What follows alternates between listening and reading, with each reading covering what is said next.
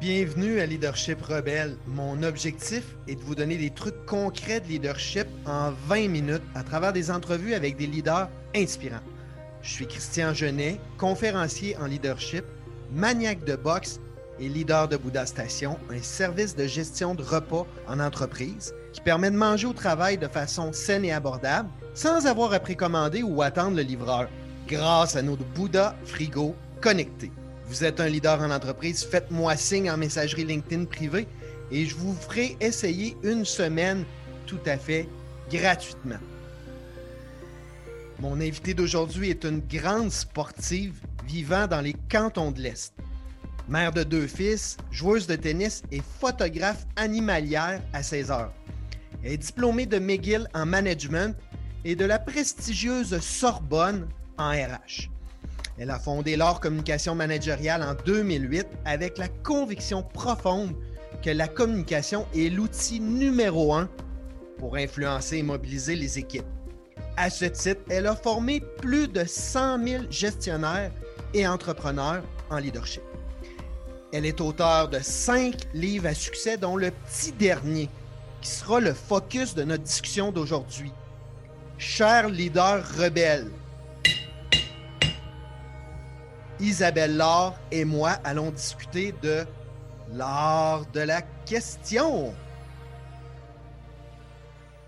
Isabelle Laure, bon jeudi, merci de te joindre à moi. Ça me fait plaisir, Christian. Je suis un leader d'entreprise, mais aussi le père d'une ado. Puis ça m'a amené à comprendre facilement le pouvoir de poser des questions. Puis encore plus, poser des bonnes questions, pour moi, ça commence souvent avec l'amorce quand tu parles à un ado qui prend tout personnel, il y a des certaines amorces que tu essaies de bannir. Par exemple, quand je parle à ma fille, puis je dis Pourquoi tu as cette attitude-là? C'est sûr que ça va virer au vinaigre. Mais si je l'approche en disant me semble que je te sens un peu embêté parce que je te demande, bien là, la conversation vient de prendre tout un angle différent. Bien, aujourd'hui, je rencontre la pro je pense que tu es la pro de ça, Isabelle. Puis je voulais avoir une conversation sur comment un leader peut se mettre à poser des bonnes questions. En partant, à ton avis, en quoi savoir questionner, c'est une habileté puissante en leadership? Euh, ben, D'abord, euh, je veux te dire que je, trouve euh, ce, que tu, m'as raconté au sujet de ton ado très intéressant. Puis il y a des beaux parallèles qu'on va pouvoir faire tout au long de l'entrevue. Mais pour moi, quand on est un leader, euh, la première chose qu'on a à faire, c'est de connecter. C'est de connecter avec les gens, connecter avec nos ressources, connecter avec nos clients, comprendre les préoccupations, puis pensons-y deux secondes, connecter, mm. c'est établir un dialogue. Puis pour établir un dialogue, ça prend des questions. Ça prend une posture de curiosité puis d'ouverture. Donc, c'est certain que quand on s'intéresse à l'art de la question, on vient ajouter énormément d'impact à notre capacité de bien connecter. Hmm. Ça, c'est la première chose. Puis l'autre élément qui euh, est super important pour moi, puis en quoi c'est utile de savoir questionner, quand on est un leader, on est un igniteur. OK, on met le feu. Et j'aime beaucoup utiliser l'expression allumer l'intelligence collective. Ah. un igniteur allume. OK? Alors, allumer l'intelligence de nos gens, allumer euh, justement l'intelligence collective, c'est à travers notre capacité de poser les bonnes questions qu'on va réussir à faire ça.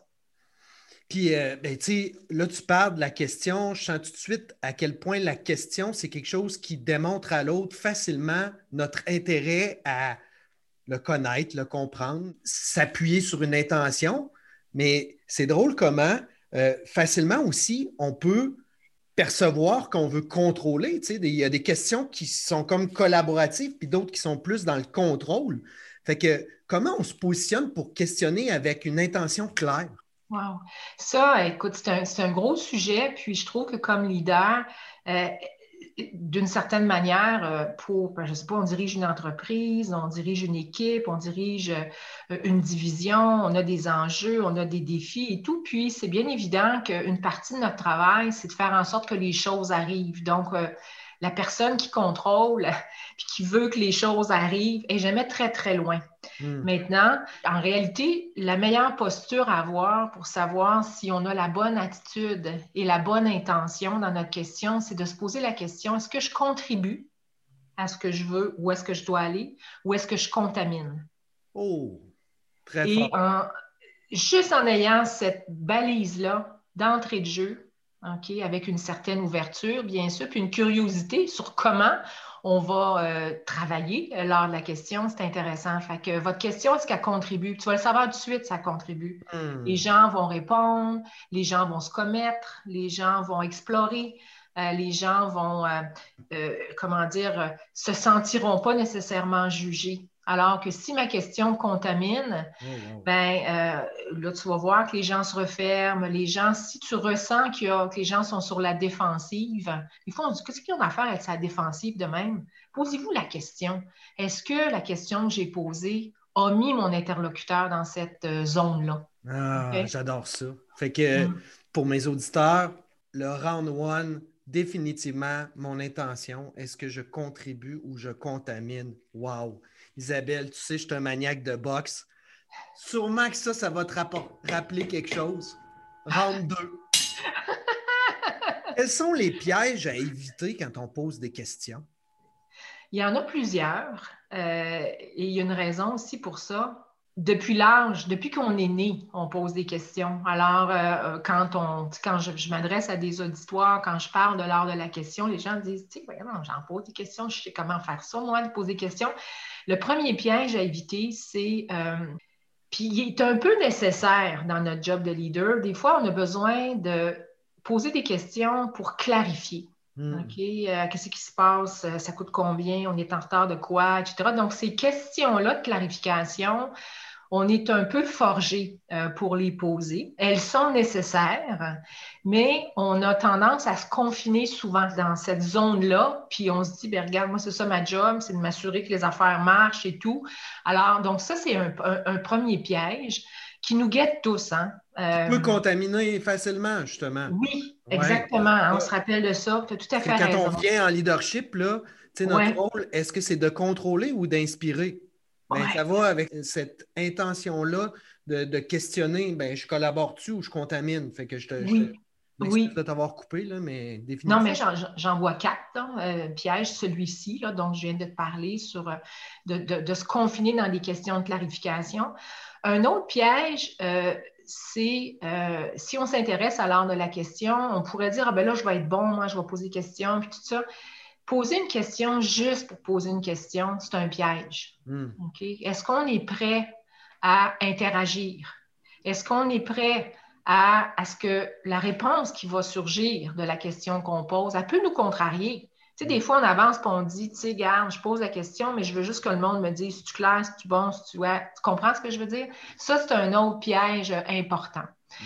Un autre euh, qui nous guette tous, euh, comme entrepreneur, chef d'entreprise, c'est soutenir le silence.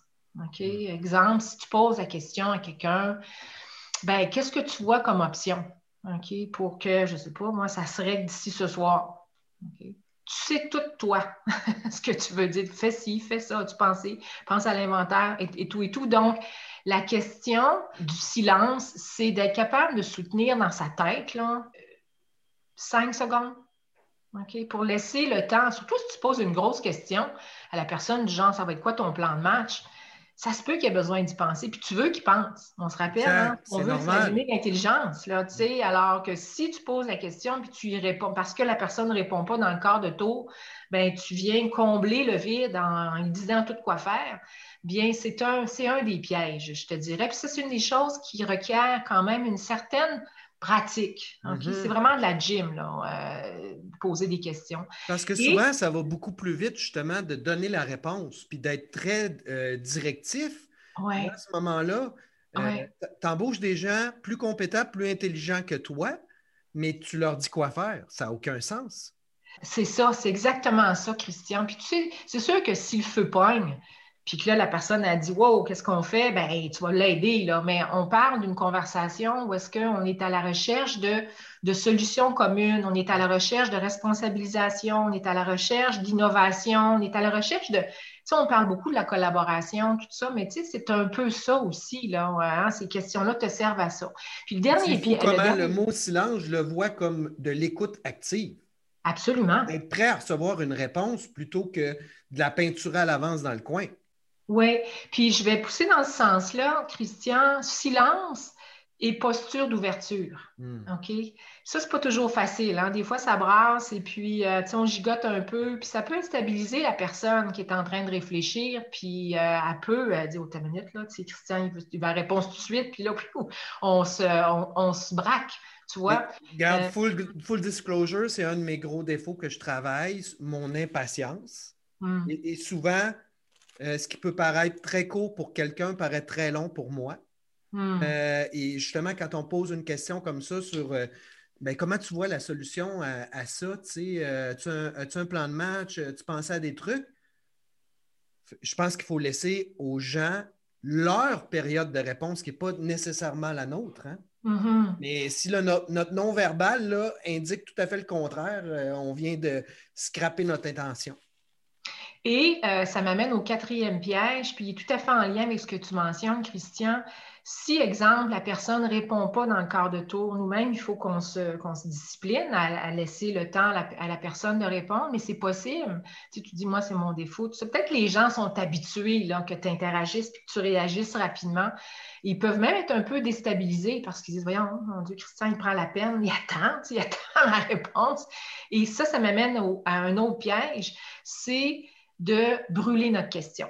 Je m'explique. Hmm. Si, mettons, on te demandé à la personne, ça va être quoi le plan de match, puis que là, euh, ben, elle prend le temps d'y penser, et que là, tu as le goût de toi de dire, ben, as-tu pensé faire ça, puis on pourrait faire ça, etc., mais que tu restes là, OK, dans la, dans la, dans l'attention, dans, dans une présence attentive, ben, au lieu de brûler ta question, puis du genre, tu dis, ben, OK, euh, OK, puis là, t'enchaîner avec une autre question parce que tu n'as pas eu la réponse immédiatement, c'est un super truc, c'est de dire, mettons, on t'a demandé comment tu vas t'y prendre pour résoudre la, situation. OK, tu donnes 3-4 secondes. Puis là, la personne n'a pas répondu. Le piège qui te guette, c'est qu'elle va se tourner vers toi et dire Mais je ne sais pas très bien, Christian, qu'est-ce que je devrais faire? Résister à la tentation. OK, ça, c'est un hmm. piège gros de même. OK? Hmm. Et ce qu'il faut faire, le truc, là, c'est de juste se dire, oh, ta minute, le piège se dirige vers moi, et de dire à la personne, écoute, mettons que la personne s'appelle Marc, de dire, écoute, Marc, c'est important pour moi de t'entendre là-dessus.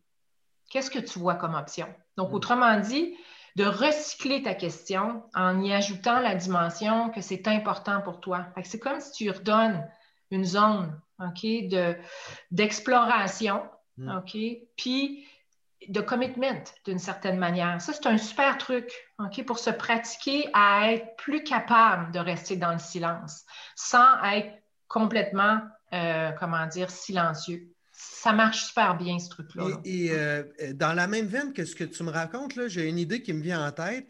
Si, admettons, justement, dans la situation que tu racontes, la personne dit ben, il ne me vient rien en tête pour l'instant, c'est rapide, tout ça, est-ce que de renchérir avec une sous-question du genre OK, ben peut-être c'est vite pour toi puis tu as besoin d'y penser, mais laisse-moi juste euh, rééclaircir.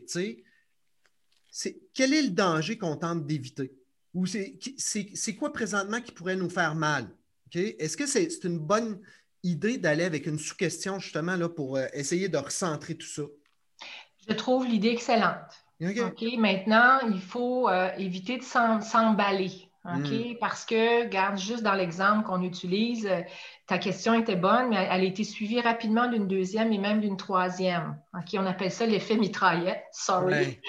ben non, quel bon sujet. Et ça, tu vois, fait que je dirais que oui, mais en se, en se retenant un peu, là. vois? Puis en se limitant, puis en se disant, OK, une je lui donne l'occasion d'y réfléchir un peu plus, mais encore une fois, silence, je la laisse réfléchir. Puis l'autre truc que j'ai vu, parce que des fois, le monde, euh, toi, tu es peut-être dans un environnement très rapide, mais euh, moi, j'ai œuvré dans des milieux où il y a des gens qui sont plus analytiques, qui ont besoin de réfléchir, et puis tu en as certainement dans ton entourage aussi. Puis ces gens-là vont être très, très bons contributeurs. Si, exemple, je ne sais pas, mettons, tu dis, ah, ce serait quoi le plan de match? Si la personne a l'air d'y réfléchir, puis elle dit, ah, il faut vraiment que je prenne le temps de penser, donne-y un break. Mm. OK? Puis dis, regarde, Marc, moi, je te propose, prends le temps de penser. Qu'est-ce que tu dirais qu'on s'en reparle un peu plus tard en fin d'après-midi? notre but, c'est qu'à soir, ça soit réglé, mais prends le temps d'y penser. Autrement dit, de ne pas remitrailler la personne avec d'autres questions. Et euh, ça, là, il y a de très, très belles surprises qui, vous attendent. Là, euh, ben, ça nous ramène à la question 1 sur l'intention. L'intention, c'est quoi? C'est de peinturer notre contributeur dans le coin ou c'est d'amener une question qui va l'amener à contribuer? Alors, si c'est ça, il faut être ouvert justement à laisser un délai à répondre à la question selon euh, justement la personnalité de, notre interlocuteur. Oui, exactement. C'est le côté plus igniteur, hein, parce que comme leader, c'est ça, hein, c'est d'amener les hmm. gens à, s'élever aussi. Là, euh, et c'est tellement payant pour un entrepreneur, pour un gestionnaire, de permettre à son, à son monde de, justement de prendre plus de place, de se commettre un peu plus, de risquer davantage. Il y a de très, très belles surprises euh, dans, dans l'art de la question, euh, pour toutes les questions d'innovation aussi, clairement. Super intéressant. Ça m'amène au round 3. De quelle façon on peut poser des questions dans une posture où on veut démontrer son empathie ou son care? Ça, ça se fait-tu? Clairement, euh, oui. Euh, ça débute par votre attitude. Hmm. Est-ce que, euh, encore une fois, tu démontres une certaine tranquillité quand tu poses la question? Est-ce que la personne a, sent qu'elle a une zone pour réfléchir et interagir? Hmm. Est-ce qu'il y a de la place pour cette personne-là, par exemple, d'explorer? Admettons, on est toujours sur l'idée du plan de match, et puis là, que la personne a commencé à dire, on pourrait peut-être faire ça, oui, on pourrait peut-être faire ça aussi. Puis là, si vous l'interrompez en disant, ben on pourrait faire ça, puis ça, puis ça aussi, tu comprends? Fait qu'il y a ça. Donc, l'attitude, c'est vraiment, je, le décris dans le livre comme un des fondamentaux, c'est un des, éléments importants. L'autre chose aussi, euh, bien évidemment, c'est la nature des questions que tu vas poser, puis l'ordre des, des questions, l'ordre dans lequel tu vas les poser, puis une très, très belle question. Puis en, ce moment, euh, j'ai écouté la série, tu as peut-être vu ça passer, la série New Amsterdam. Oui. Euh, oui, bon, ben écoute, c'est euh, le, fameux docteur scientifique de l'hôpital qui, sa question, c'est How can I help? et c'est intéressant parce que lui, c'est la seule question qu'il pose. Moi, je l'écoute, je suis une spécialiste un peu de ça, puis je me dis, il pose trop vite sa question. Mm. et le How can I help? comment je peux t'aider? Comment je peux te soutenir? Comment est-ce que l'entreprise peut te soutenir? Pour moi, devrait venir après avoir exploré puis allumé l'intelligence de la personne. Puis encore une fois, ça a beaucoup à voir avec l'impression d'ouverture, l'impression de place, euh, d'inclusion euh, que tu vas démontrer euh, en posant la question. que donc, justement, il n'y a pas juste la question en tant que telle bien formulée. Il y a l'attitude, il y a le non-verbal, euh, puis il y a aussi laisser l'espace-temps, la place à ça. Oui, oui, hmm. oui. Puis au niveau de l'attitude. c'est ça les euh, choses qui me viennent. Là, Au niveau de l'attitude, on dit souvent ça, tu sais. Euh, euh, en farce entre amis, tu sais, dire, coudon, es-tu de bonne humeur? Ben, dis-le à ta face, tu sais, mais comme humeur, c'est la même chose. Dans si tu veux te forcer pour être patient, ben, dis-le à ta face, puis il y a la position de patience aussi, mm. parce qu'on mm. la ressent, ton impatience, Christian, là. Mm. Exact, exact, oui. Euh, c'est fascinant, Isabelle. Je comprends vraiment que d'abord la puissance de questionner, euh, autant comme leader, parce qu'on parle de leadership ici, mais aussi à titre personnel. Euh, là, je vous dis, là, c'est pas un secret. Isabelle est la championne, la pro de l'art de la question.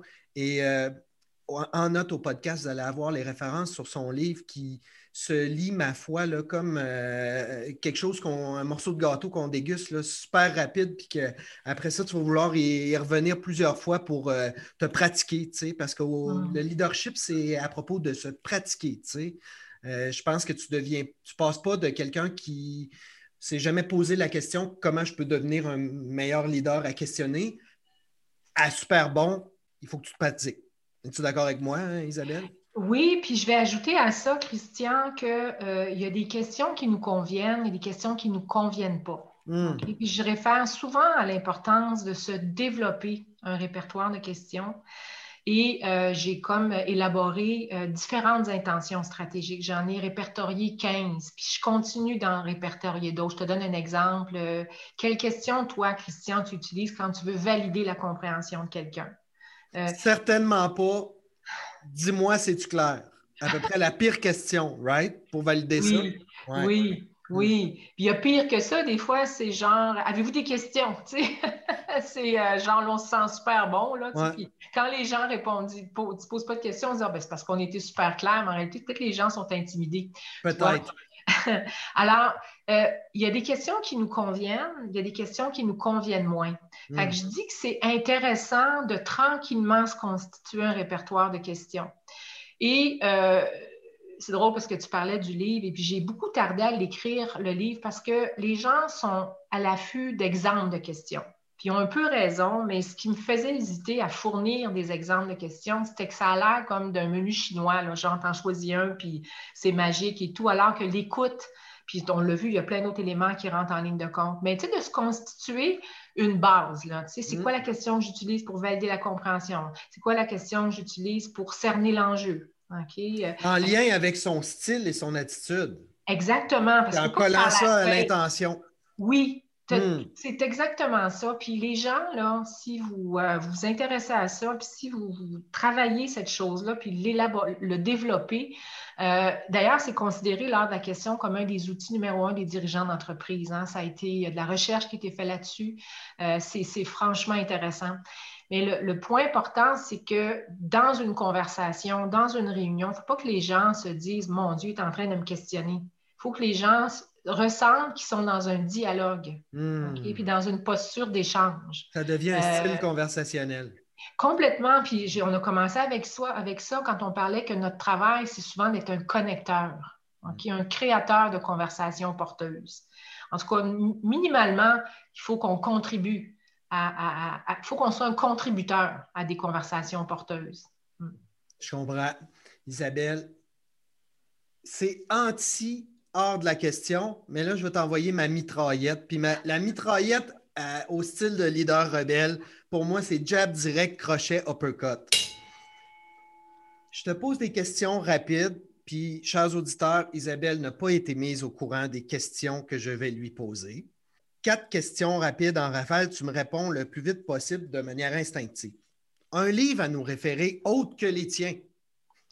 Euh, Tribal Leadership un livre, euh, qui, ça, oui, Tribal Leadership, parce que moi, je pense que le futur euh, est beaucoup, beaucoup dans la collaboration, dans l'échange et de se constituer une communauté plus large, de sortir de notre bain pour aller dans le lac. Euh, c'est super important. C'est cette hmm. ouverture-là qui est incluse dans le livre Tribal Leadership. La question que tu te poses à toi-même le plus souvent. Comment je vais aider les gens aujourd'hui? Oh, wow, j'adore.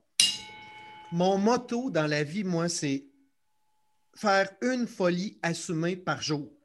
Oh, si tu avais une folie à faire aujourd'hui, puis je t'en permettais une, qu'est-ce que tu ferais? Oh, wow, mon Dieu. Aïe, aïe, aïe, on voit que.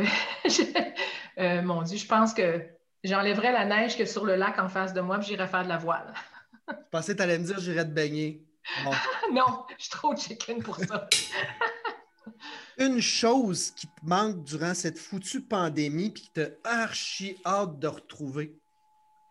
Oh mon Dieu, euh, les câlins, les câlins. Euh, hmm.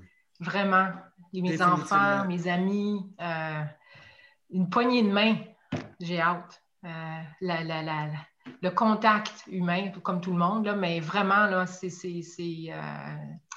c'est dur. Je pense que c'est une chose qu'on est certain qui disparaîtra jamais, c'est ça. Mm, mm. Puis euh, c'est drôle, j'apprenais le nouveau terme qu'on appelle. Il y a quelqu'un qui m'a dit ça dernièrement, il m'a dit Christian, je t'envoie un caloin. Oh, c'est beau! tellement joli, sans face. Je t'envoie un câlin. Ah, c'est donc bien cool. Ah, j'adore ça. J'adore ça. Je t'en fais un, tiens. Ah, merci. Je le prends avec grand plaisir. On est comme en, rationné puis en manque de ça. Hein? Chers auditeurs, le mot de la fin. Isabelle te revient. Si, Isabelle, tu pouvais dire merci à une personne dans ta vie qui a peut-être été dans l'ombre, mais qui t'a jamais eu la chance de dire merci ou de donner crédit pour quelque chose, ce serait qui cette personne-là? Mon Dieu, as-tu du temps? Il faut que je fasse ça en 10 secondes. Là. ça, c'est une question qui n'est pas correcte. c'est pas correct. C'est comme le mot de la fin. Tu sais, euh, euh, Qu'est-ce qu'Isabelle a de la gratitude pour ces temps-ci puis qui, est dans l'ombre? Euh, ben écoute, oui, c'est drôle parce que j'ai repensé récemment à mes parents, parce que j'ai été nominée la semaine dernière pour un prix Les Mercuriades. Euh, pour un euh, truc, euh, donc, femme leadership. Merci beaucoup. Puis j'aurais vraiment voulu que mes parents soient là, qu'ils puissent, parce que, tu sais, on est un peu forgé par nos parents. Mes parents, moi, ont fait faillite quand j'étais jeune et puis je ne suis pas allée vers l'entrepreneuriat à cause de ça. Ça, je, s'est vraiment développé très, très sur le tard et puis, tu sais, je, mais il y a quand même beaucoup de choses qui appartiennent à mes, qui appartiennent à mes parents et puis c'est ça sera à eux, je dirais merci. Wow, ben, mm. j'ai l'impression que faites-en pas, ils le, ressentent ou ils le voient, peu importe notre croyance, j'en suis convaincu. Mm. Puis moi, je veux te remercier aussi, Christian, parce que vous ne savez peut-être pas, auditeur, mais Christian était un de mes étudiants, un de mes élèves, et je trouve ça formidable ce que tu fais, puis comment tu t'impliques dans, toute la, dans tout l'aspect du leadership. Et euh, je trouve que tu incarnes euh, personnellement le leadership et surtout le désir de t'améliorer. Puis ça, je salue ça. Euh, c'est, beau à voir. Ben merci, Isabelle, de t'être joint à moi aujourd'hui, vraiment. Ça fait plaisir. Chers auditeurs, avant d'appuyer sur Stop, abonnez-vous pour ne pas manquer le prochain épisode. Et aussi, pouf, bonus, allez downloader mon e-book sur le leadership gratuit sur la page web Bouddha, B-U-D-D-H-A, trait d'union, station, S-T-A-T-I-O-N.com, slash leadership. Et comme dirait mon invité, Isabelle Laure, en posant des questions. Positionnez-vous, est-ce que je veux contribuer ou contaminer?